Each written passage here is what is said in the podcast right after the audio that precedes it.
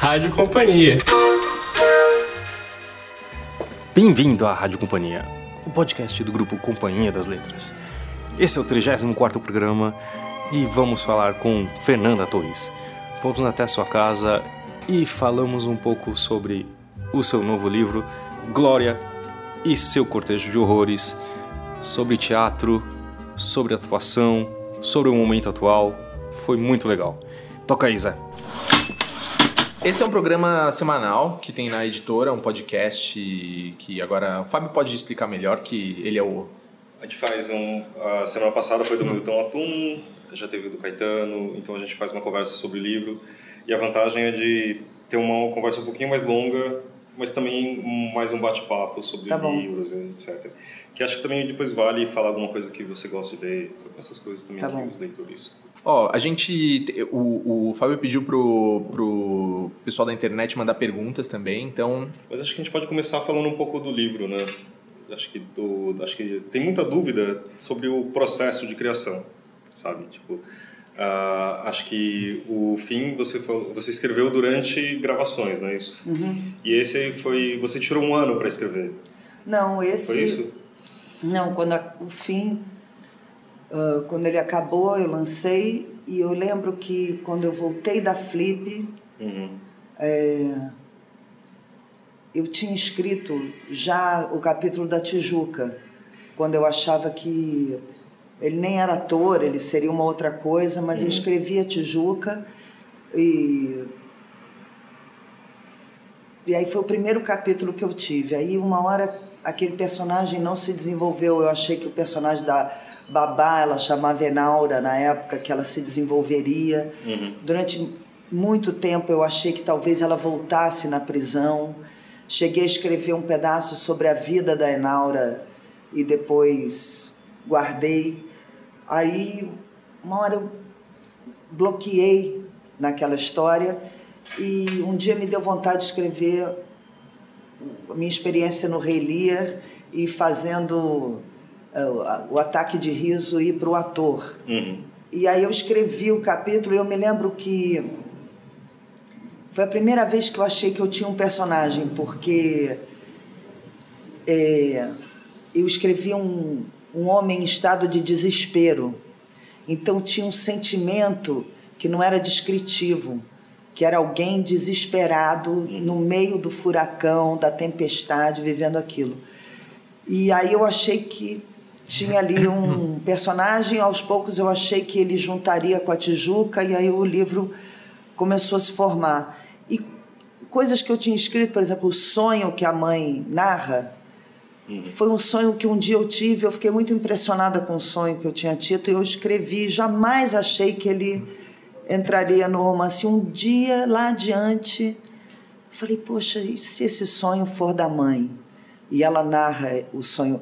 Então, foi um processo. No último ano, eu foquei em escrever o livro, mas ele já vem sendo gestado há quatro anos, desde o fim.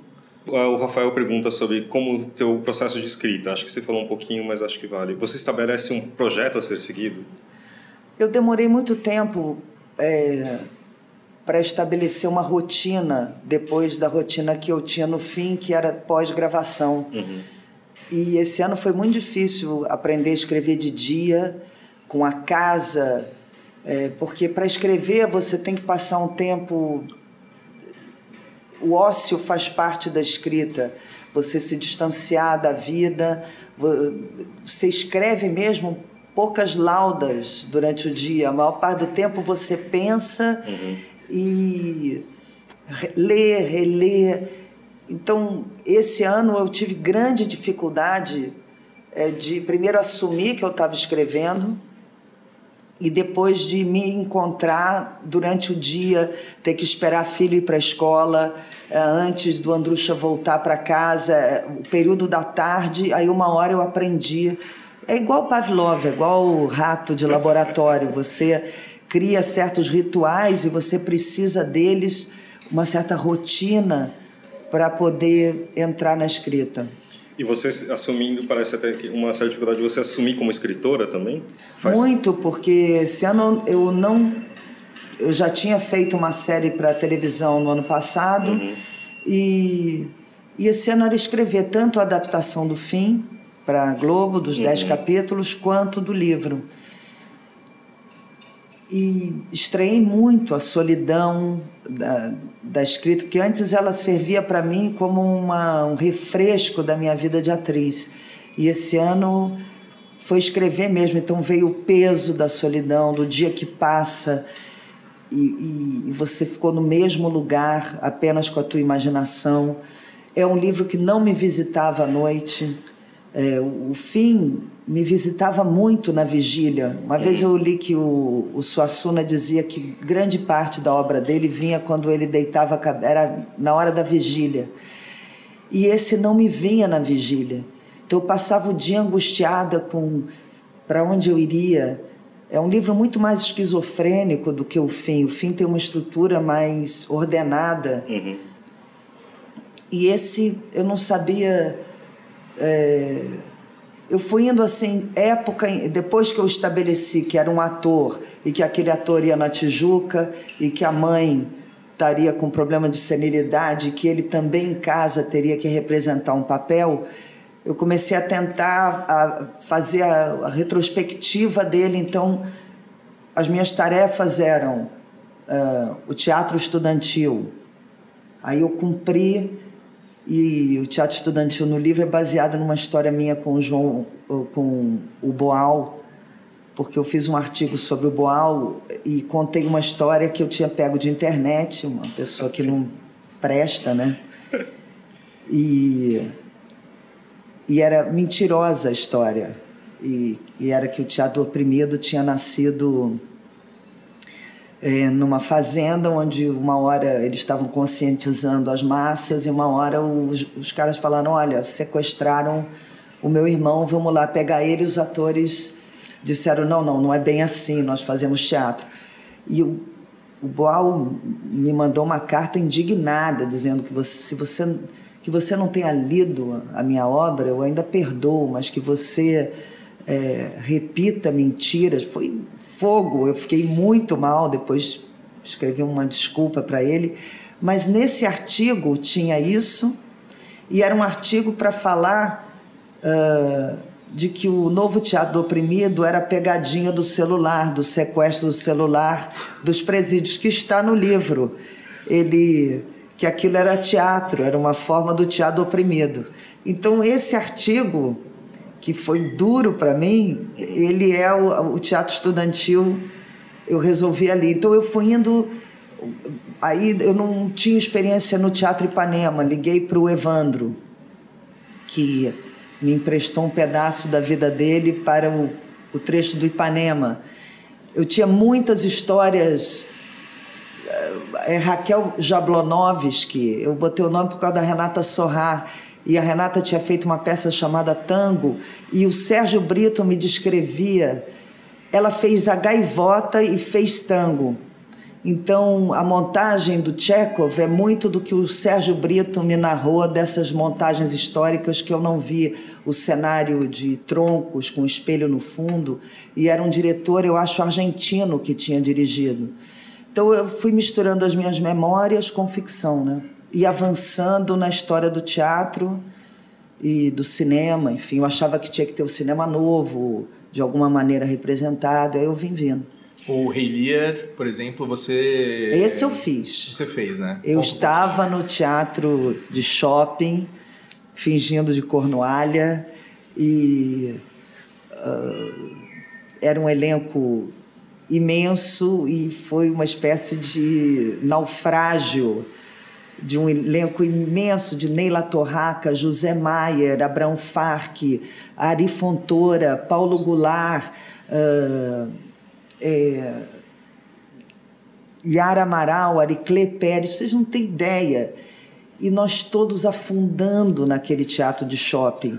Agora, o Celso Nunes, que é um diretor que dirigiu coisas extraordinárias, talvez a melhor fase que eu vi dos meus pais em cena, ele não é o Stein Quer dizer, o livro é cheio disso, de citações. É um roman clé, no sentido que todo mundo ali vem de algum lugar que eu conheci, mas não é exatamente não são exatamente as mesmas pessoas. Aqui o Danilo até comenta algo parecido. Fernanda, a sua evolução como atriz foi importante para a construção do personagem? Há alguma similaridade entre ele e você? Muitas. É, aliás, é engraçado. Tem um trecho que ele fala que não ter visto o Rei da Vela pesava nele como uma falha. Isso é uma fala, sou eu. E agora eu vi Rei da Vela. E eu vi Rei da Vela justamente no, na semana que eu estou lançando o livro no Oficina.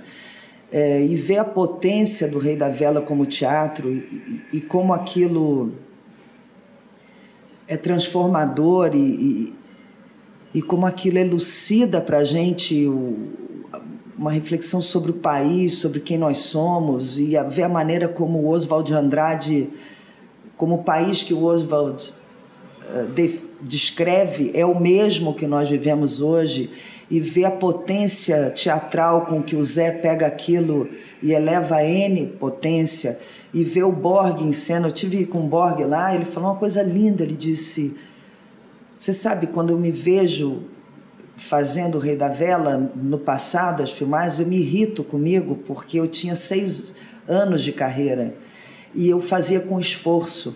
E eu levei 70 anos, hoje ele tem 80, 50 anos para finalmente fazer esse personagem sem esforço. Eu passei 50 anos aprendendo a falar.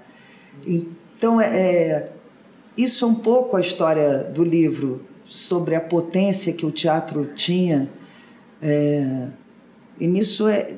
E, e, e, a encruzilhada que a cultura está é, vivendo, hum. ela mesma e ela em relação ao país, ao país se vê refletido nela.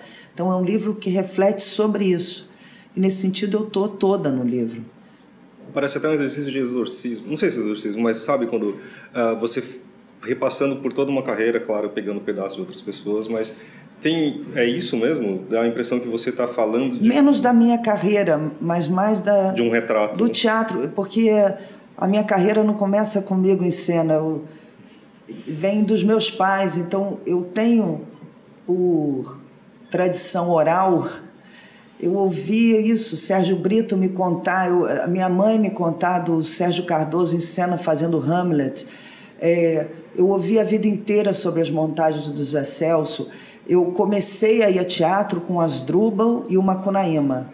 Foram marcos para mim do que era o teatro. É, mas eu não vi o teatro. Eh, eu vi Terra em Transe, que é um, um filme, o maior filme já feito aqui mas o Rei da Vela, que era a versão Terra em Transe do palco, eu nunca tinha visto, porque teatro, e ele fala isso, o teatro acaba quando a cortina fecha. É, ele só existe na memória.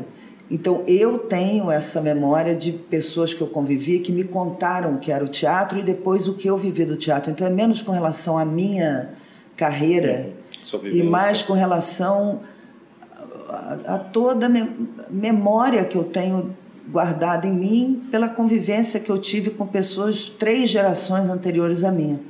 Ô, Fernanda, tem, uma, tem um, um, um momento da sua trajetória é, que é importante é, em relação à sua trajetória ao teatro, que é, são as peças com o Gerald Thomas. Uhum. E isso não está no livro, né? Não tem nada que desse, desse período é, no, no é Glória especificamente. Não tem o teatro dos anos 80, é. porque no, no livro é a hora que ele vai para a televisão. Que ele vai para a TV. É, é, eu, engraçado, eu pensei isso, é, mas aí o Mário não sou eu. Uhum. Se eu tivesse contando uhum. uh, personagem da minha geração, a chegada do Gerald teria. E eu fiquei pensando uma hora isso, como é que eu. Será que eu coloco.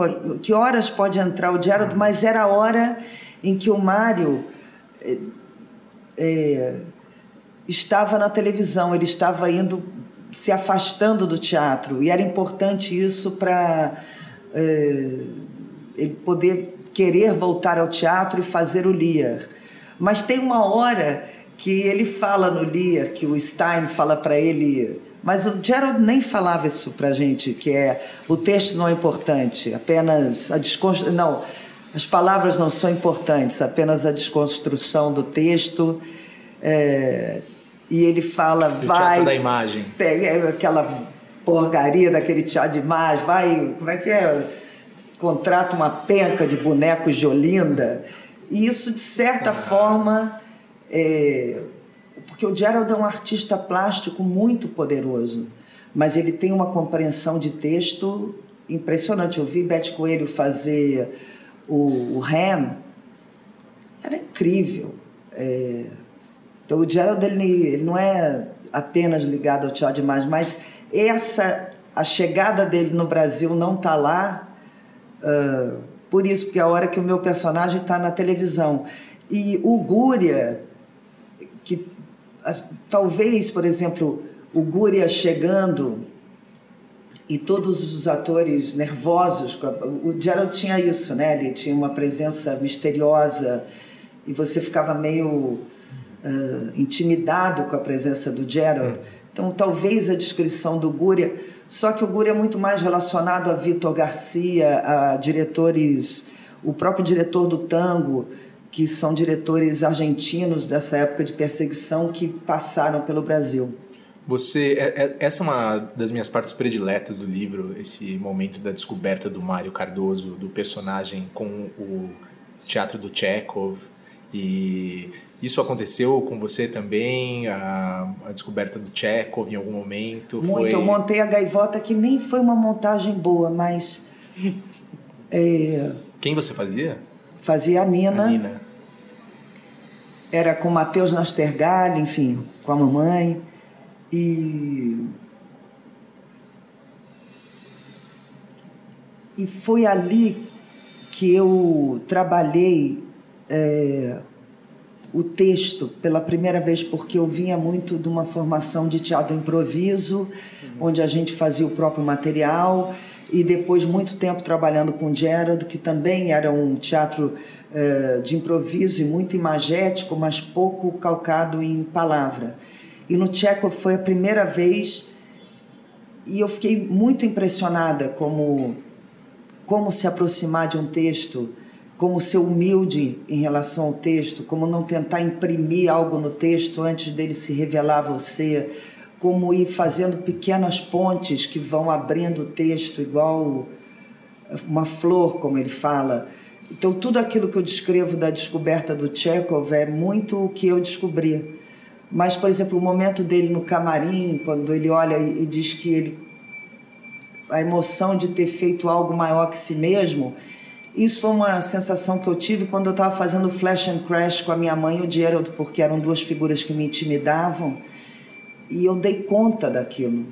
E eu me olhava no espelho no camarim, era uma era uma uma sensação muito impressionante de ter feito algo que eu achava que eu não seria capaz de fazer. É... E é engraçado, Eduardo Coutinho, uma vez, eu falei disso, a gente fez a gaivota e o melhor espetáculo da gaivota que a gente fez foi no ensaio. Era um, nós fizemos ensaios maravilhosos e conforme a gente foi é, fechando no figurino, na luz, no coisa, a peça foi perdendo. E aí o Eduardo Coutinho me disse uma coisa linda, ele disse assim, mas eu acho que o Chekhov não é para estrear. O Chekhov é um, um, um autor para você ir descobrindo, é, especialmente a Gaivota, porque é uma peça sobre gente de teatro. E acho que ele tem razão. Minha mãe sempre fala isso, ai, meu sonho, minha filha, era nunca estrear. Era ir ensaiando e as pessoas virem vindo. É, é, há, uma, há algo cafona na ideia da estreia, sabe? Do baile de debutante, que entra todo mundo arrumado. Muitas vezes o ensaio é muito mais interessante. E com o livro acontece a mesma coisa? Você acha que o ideal seria não, é, não publicar e escrevendo? Não, eu e... acho que livro tem que publicar, porque senão ele é uma espécie de, de doença interior. É, tem uma hora que o livro tem que fechar. E tem uma hora que o livro se fecha sozinho. Esse foi muito assim. Eu, eu, eu não tinha nenhum domínio desse livro. Ele veio vindo. Vou relatar essa memória, agora essa. Vocês ajudaram muito a companhia no sentido de olha, se não voltar para o presente, a gente vai perder quem ele está no presente. Lembro no início, e isso ficou. Mas como a gente não sabia do andamento para frente, que era ele se lembra do teatro universitário, aí tem uma breve passagem dele aterrizando em São Paulo e ele já volta a lembrar do desbunde dele no Teatro Ipanema. E havia essa dúvida: olha, você aterri mal aterrizou, você já voltou para o passado, cuidado, que senão o espectador. E isso não tinha domínio nenhum do quanto eu precisava ir para trás ou para frente, vocês ajudaram muito como leitores a dizer, olha, aqui eu estou sentindo falta de cadê ele hoje? E um paralelo entre a sua carreira de atriz e de escritora, isso é a diferença? Tipo, a questão de você ficar solitária, mas você tem também, nesse caso, você teve uma ajuda dos editores. E, de atriz, você a construção do personagem vem de um texto e de um diretor? É, eu acho que eu, eu, eu queria também é, adicionar isso aí, a questão da autoria, que você disse já em entrevistas que o teatro te deu autoria é, e, enfim, queria saber também dessa busca da autoria na literatura e em relação a como atriz. Eu acho que eu estabeleço desde o fim com os editores é, a mesma relação que eu estabeleço com os diretores em teatro. Em teatro, é, você pode, como ator, você tem um trabalho muito solitário, que é de introjetar o texto ou de pensar para onde você pode ir em cena, mas tem uma hora que tem a pessoa que vê, que é o diretor, e te devolve o que ele pensa sobre aquilo. E eu, a, essa mesma relação eu tenho com. Sempre não saberia fazer diferente. É o primeiro ouvido, como diretor é o primeiro espectador ativo sobre o que você está fazendo. Então eu vejo uma, um paralelo muito grande entre a minha relação com, com a companhia e a minha relação com os diretores que eu tive na vida. Eu lembro fazendo Casa dos Budas Ditosos, que foi um trabalho de edição. Eu e Domingos, nós editamos o livro do, do João Baldo muito sob uma perspectiva do Domingos, é, isso ele tinha muito claro porque isso é Carol Domingos. E falou: vamos, vamos adaptar os amores da vida dela. Só, só interessa quem ela amou. Isso é um recorte que às vezes eu acho a adaptação até mais poderosa do que o livro, porque é um recorte muito emocionante e é do Domingos. E ao mesmo tempo o nosso trabalho ali foi eu trazia o que eu achava que era importante do livro, ele também, a gente cruzava. E foi um trabalho de edição. É, e também todo o processo de, de introjetar o livro do Baldo me ensinou a escrever, deu um pulo na minha escrita. Hum. É, então, é, é são carreiras muito ligadas. O, a vida inteira eu vi ensaios dos meus pais e eles vêm de um teatro em que se fazia ensaio de mesa um mês antes de levantar. E o ensaio de mesa era apenas sobre as palavras. Meus pais faziam teatro da palavra. Então eu cresci vendo Rainer Miller, eu cresci vendo O'Neill, vendo Nelson Rodrigues, Milor Fernandes, do Remate. E esse processo dos meus pais, eh, especialmente a minha mãe, de que a palavra é viva, ela, ela. Eu acho que isso eu carreguei para para escrita, a noção de ritmo, de, de, então eu acho que são atividades tão tão não são similares, são diferentes, mas elas são parentes, sabe? E e acho curioso também, fui ver O Rei da Vela. O texto do Oswald é poderoso, mas o trabalho do Zé sobre o texto do Oswald amplifica ele de uma maneira mais potente do que a própria leitura. O, a Casa dos Budas, hoje, quando eu releio o livro, ele me parece. É, uma planície perto assim da, da geografia cheia de relevo que hoje ele, ele, ele, ele me parece quando eu falo ele em cena. Então é como você ver uma partitura e você tocar uma partitura, mas são parentes, sabe?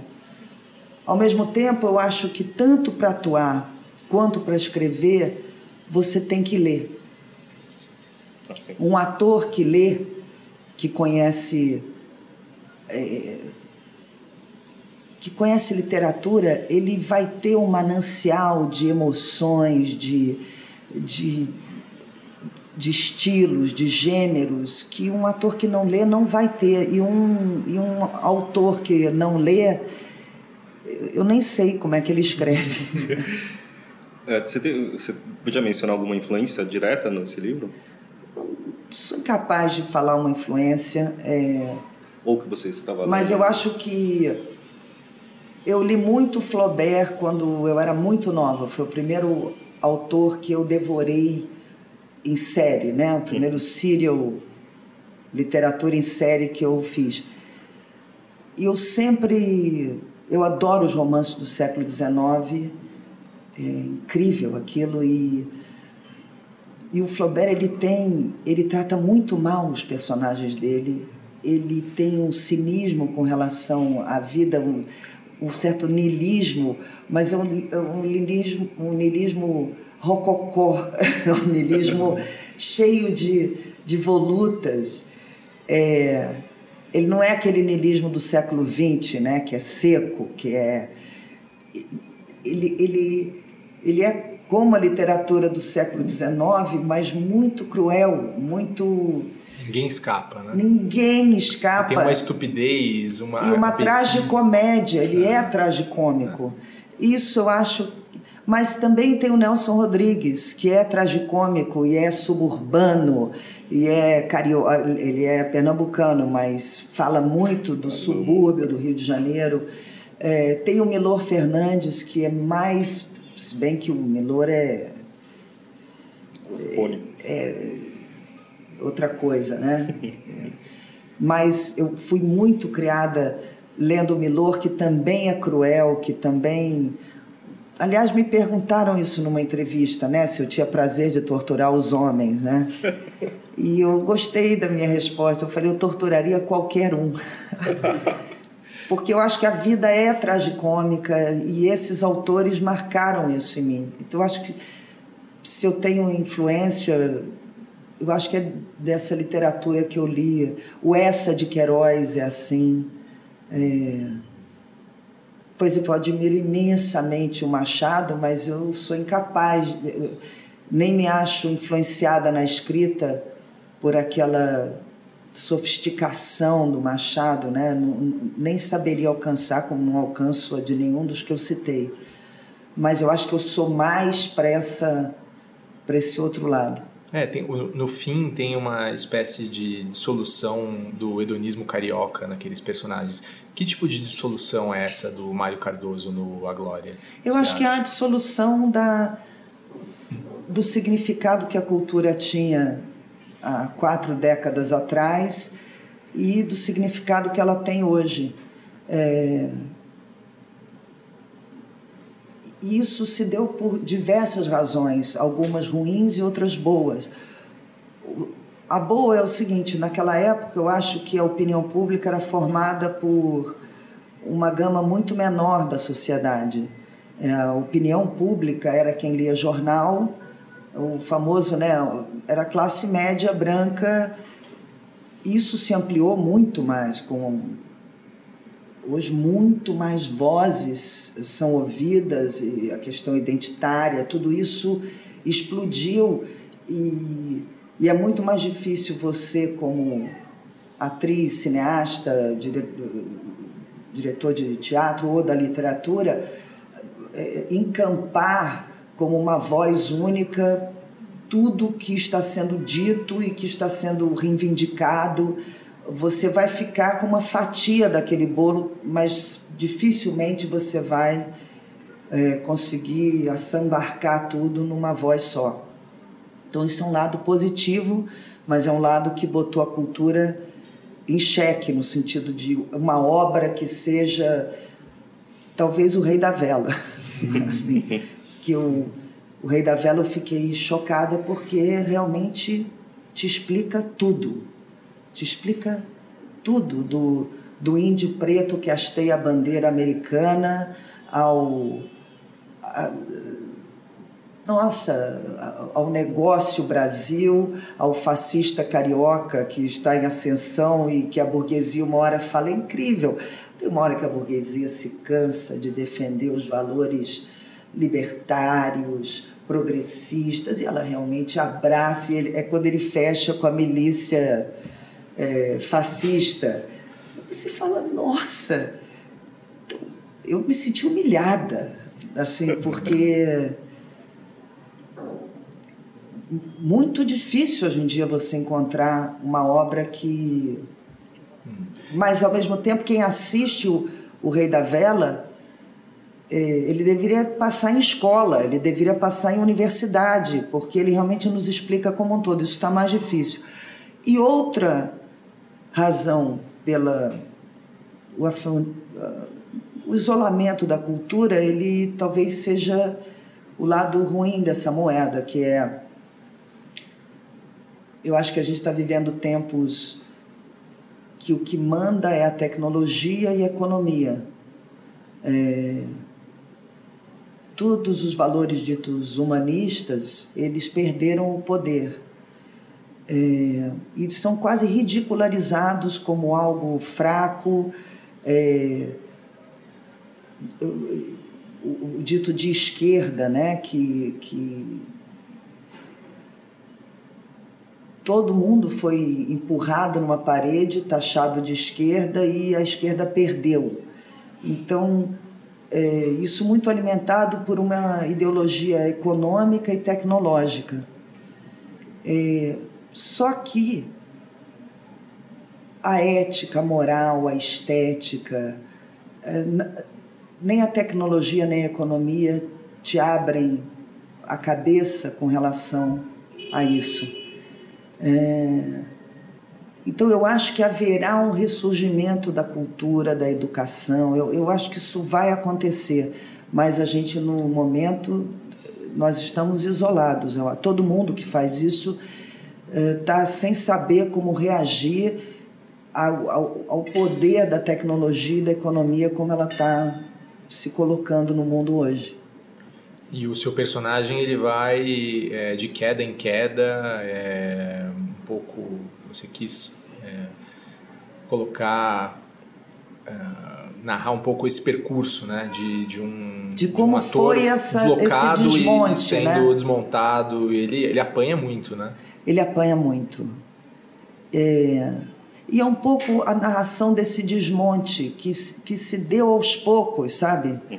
É, tem a questão da Lei Rouanet, que foi crucial para o isolamento da cultura. É incrível, porque era uma lei para democratizar a cultura, porque antes a cultura trabalhava com patrocínios culturais que, é claro que se você era conhecido, é, você tinha mais acesso a isso, e a Lei Rouanet veio para que todos tivessem acesso a isso. Só que ela foi caminhando para uma estatização da cultura e um barateamento, por exemplo, no caso do teatro, da bilheteria, por, para que fosse popular.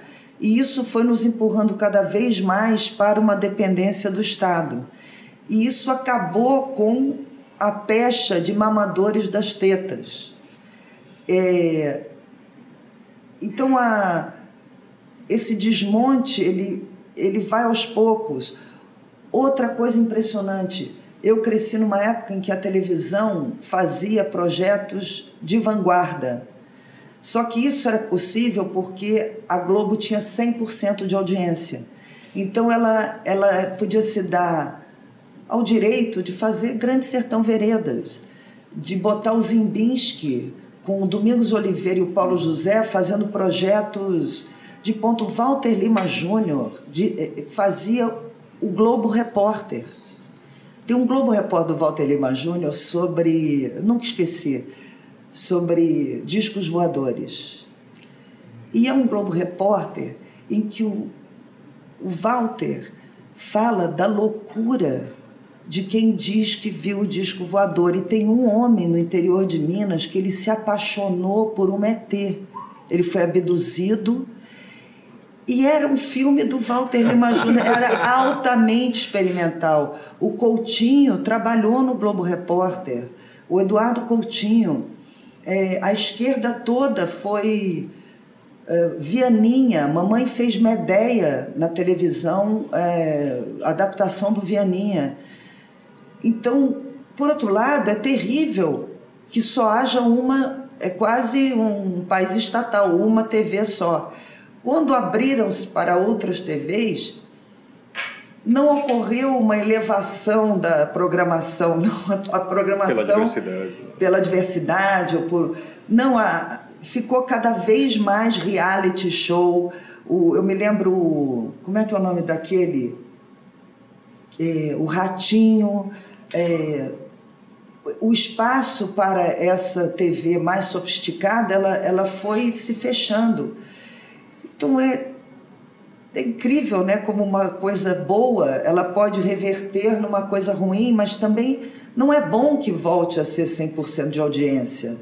É, o que a gente vive hoje, eu acho, é uma cultura de massa muito imbecilizante nas rádios, uh, nos teatros, nos cinemas e muitas janelas pulverizadas onde você pode fazer coisas diferentes mas que você tem muita dificuldade, você está com fatias do bolo muito divididas e a fatia e o bolo grande ele é absolutamente imbecil e para todos. Você vê isso no cinema, não só aqui, o cinema americano só tem blockbuster de super-herói. Só tem, é uma coisa impressionante.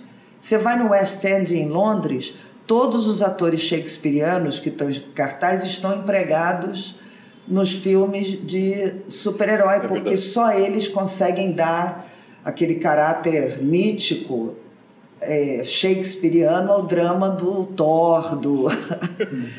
então é incrível porque ampliaram-se as vozes e ao mesmo tempo se pulverizou essas diversas vozes progressistas, ou, as vozes da diferença, e a massa assim, da, da cultura, a cultura de massa, ela dominou e, e, e imbecilizou. Porque antes, um filme do Coppola era um filme popular, né?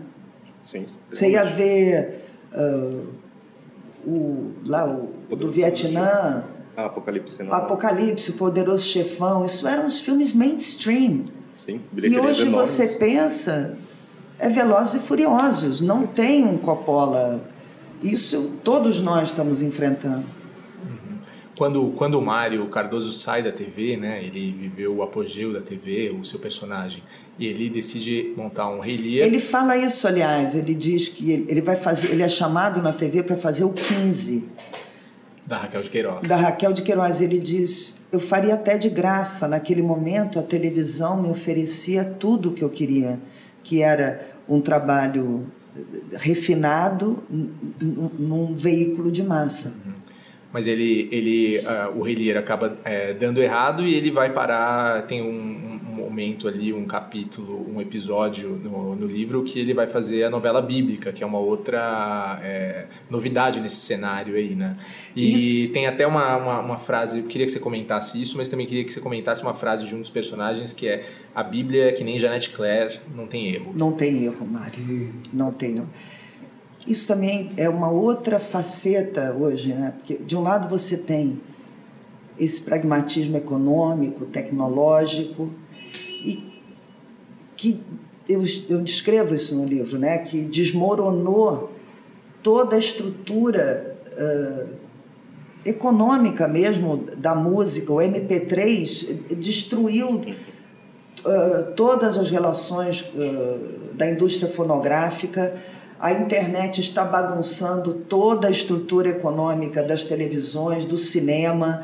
E isso não é ruim nem bom, isso é. E estamos nos reorganizando, né, correndo atrás da tecnologia. Mas tem uma coisa que não se abalou, pelo contrário, se fortaleceu, que é o lado oposto, que é a fé e a igreja evangélica, porque a igreja católica, talvez por isso ela esteja em crise, ela foi uma igreja sincrética, né? ela aceitou o sincretismo, ela se parte dela esteve envolvida com os movimentos uh, de esquerda, foi uma igreja assim dura, mas de certa forma maleável e talvez por isso ela esteja também em crise junto com todos nós do século passado. Mas a, entrou a igreja evangélica, que é uma igreja dogmática, não tem conversa. E ela está sendo. E ela foi. E não quero falar contra a igreja evangélica, porque ela ocupou o espaço que o Estado é, deixou a descoberto. Ela organizou a periferia, ela deu um sentido de ordem, de calma, ela acalmou o cara que estava batendo na mulher. Ela tirou a gente que estava bebendo, é, ela deu um sentido dentro da própria igreja de carreira e futuro. E a igreja evangélica é mais dogmática, o que é uma novidade para o Brasil. Ela não aceita o sincretismo, ela não aceita. E ela está passando incólume pela crise que todo o outro lado está aí. O Mário, onde é que ele encontra emprego? No canal evangélico, fazendo a Bíblia, e ele fala isso. a, a, a Bíblia ela oferece, o, que o canal evangélico oferece é um mundo ordenado, onde o mal se opõe ao bem, é, onde há uma ordem e uma ordem redentora, onde os pobres serão uh, olhados. E é tudo que não está acontecendo no caos do mundo. Então, a, Bíblia é igual a Janete Claire, ela, ela tem o mal, o bem, é isso, ela ela é uma grande novela, né? E uma novela com redenção, coisa que está difícil de oferecer, né? E que a arte moderna poucas vezes oferece, né? A arte moderna ela é niilista, ela é caótica, ela é pessimista. É, é raro você encontrar redenção, né? É, no seu livro aí, no A Glória e seu Cortejo de Horrores, é, no final, você acha que o personagem, o Mário Cardoso, encontra algum tipo de redenção? Eu acho que sim, eu, eu pensei muito nisso, porque diziam que o fim não tinha redenção, então eu lutei muito para que nesse eu conseguisse. É, eu acho que ele leva o, o livro inteiro contando o afastamento dele do sentido da profissão dele.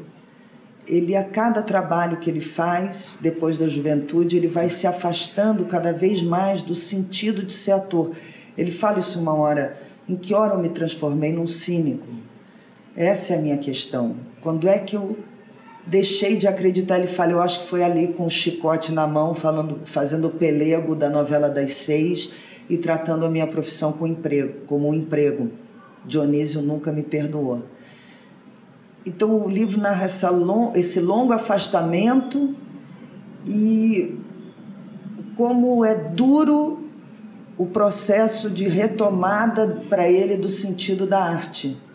É, e é na prisão, criminalizado, que ele começa, degrau a degrau, a recobrar os sentidos e, e e até voltar a ter uma, um prazer que ele tinha lá no início, quando ele descobriu o sentido da arte dele e da razão de estar em cena. Então, nesse sentido, ele tem uma trajetória redentora e de redescoberta da profissão dele. Quando eu escrevi o fim, a literatura, e mesmo quando eu comecei a escrever para jornal, ela ainda não estava na crise que agora todos nós estamos. Era e eu tive assim, um alívio imenso quando encontrei a literatura e, e, e eu falei, nossa, as pessoas estão lendo livros, o Brasil estava numa expansão imensa. Uhum. E eu tive uma sensação, meu Deus, eu tenho, tem leitores, tem gente interessada, tem uma, uma, uma indústria criativa acontecendo. E E quando eu lancei, havia uma pergunta assim, quase. Então agora você desistiu de ser atriz? Quando para mim era a mesma coisa. É... Então você desistiu do teatro, você não vai querer mais ser atriz, você encheu o saco. E hoje ainda falo, acho que agora você está querendo escrever mais, é... mas escrever tem uma grande liberdade que é, não custa nada, custa você e a sua solidão e, e o seu computador. Quando você pensa num filme, a aposta de um filme, por mais barato que ele seja, é uma loucura, custa. O teatro, por mais indigente que ele seja, ele custa e ele, e ele depende dos outros. Então, é, quando eu fui escrever esse livro e quando eu percebi que ele ia ser um ator e que ia ser sobre. Foi quase um. As pazes com a minha profissão, quase uma explicação de que, olha, é daqui que eu venho, é daqui que eu sou, eu sou isso. É, eu, eu, eu escrevo e eu sou uma atriz e estamos todos no mesmo barco, é a mesma coisa. É, então não é um desgosto que eu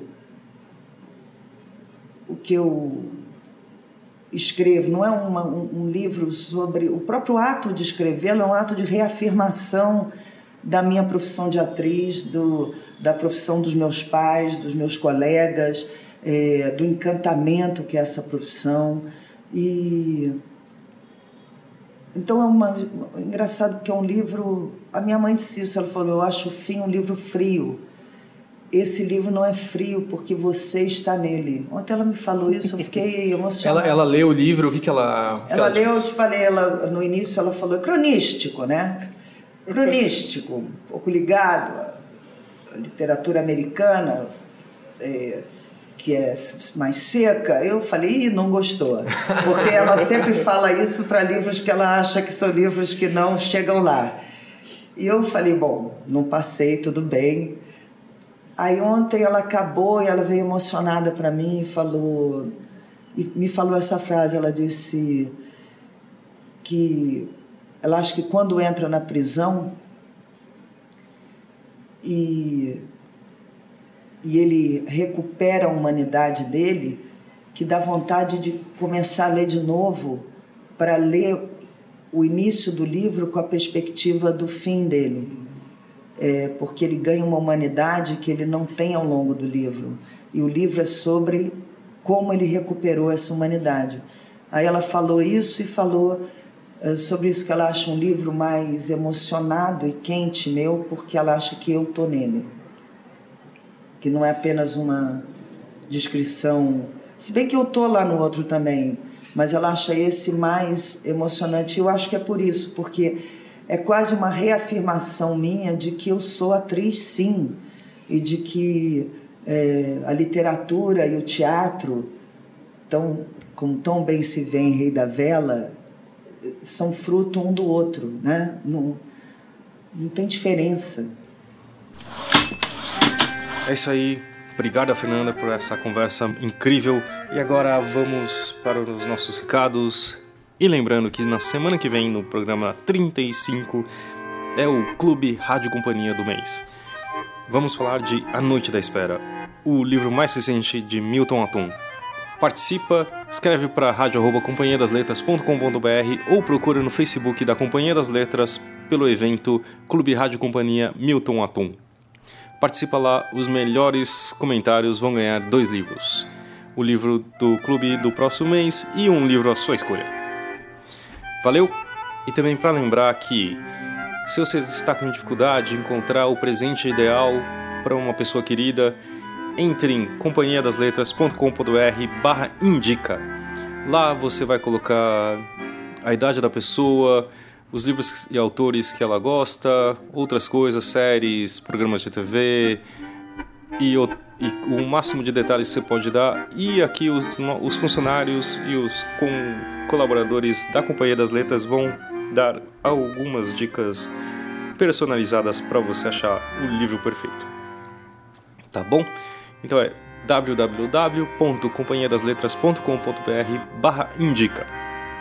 Eu tô lá até respondendo também, é uma coisa muito legal, espero que vocês participem também. E aí, sugestões, dúvidas, críticas, escreve para rádio@companhiadasletras.com.br. Valeu!